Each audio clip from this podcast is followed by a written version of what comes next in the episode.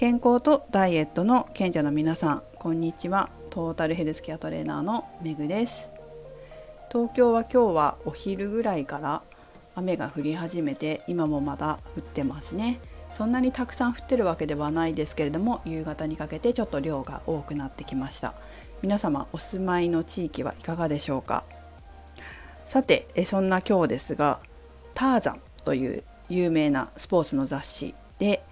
ある記事を見つけました。オリンピックで有名になったと思うんですけど室伏浩二スポーツ庁長官のインタビューです。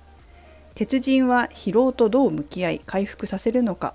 というページだったんですけどある一文がちょっと気になったのでこのページを読んでみたんですね。それは体と対話しながら運動するそういう時間が一番贅沢だと思う。これがね、えー、あそうだよなと私も共感するところがあって、えー、このページを読みました。まあ室伏さんがね書かれてたことはスポーツやトレーニングは自分と向き合える時間なんです。自分の体と対話するようにやることが大切。ということで体をこっちに向けた方がより筋肉に力が入るなとか走った時にかかとを浮かせた方がふくらはぎに力が入るとか体と対話しながら運動すると夢中になって他のことを全て忘れてしまうっていうねそんなことが贅沢な時間じゃないかっていうことを書かれてたんですが、まあ、これと関連することで私も運動に対して思うことがあるんです。まあ、常々言っていますけれども運動に対する誤解を持ってる方まあ、運動したくない方ですよね。本当にね運動って、まあ、ダイエットとか体力アップだけのためにするものじゃないんですよ。本当に自分と向き合う自分の体体調と向き合うために使うものでもあるんです。まあ、そこをちょっと外してほしくないなっていうのは私なんですよね。疲れるから運動しないんじゃなくて疲れを取るために体を動かしてみる自分の体調を確認するために体を動かしてみる自分の今日の状態どうなのかな？体を動かしてみて初めて分かることってあるんですよ。そういうことにも私体を動かすこと運動を使ってほしいなと思うんです。実はこれ私が気がついたのは25歳の時でした。え、20歳からダンスを始めて、まあ、そのダンスを始めた時は本当にこう音楽に自分の感情だったり自分の表現を乗せるっていうことが好きでやってたのでそんな体調がどうとかそんなことは何も考えてなかったんですけど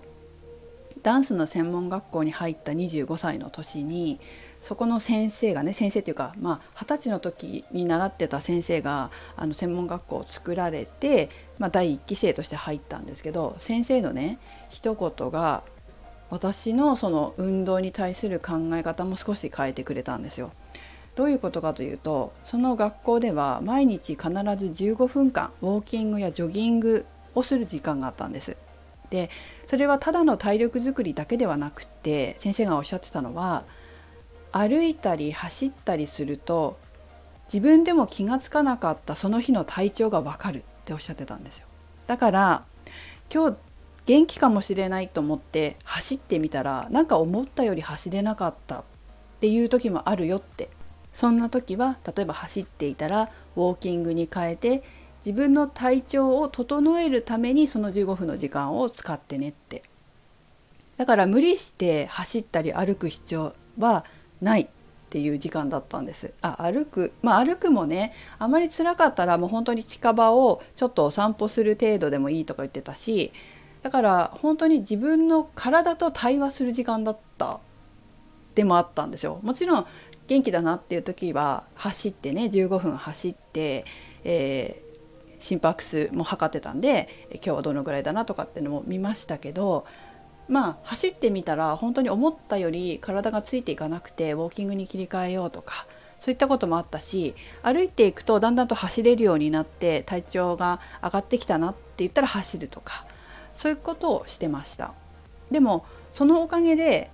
私は朝のウォーキングとかもそうですしトレーニングする時もそうですけど体の声をやっぱり聞くようになったんですよね。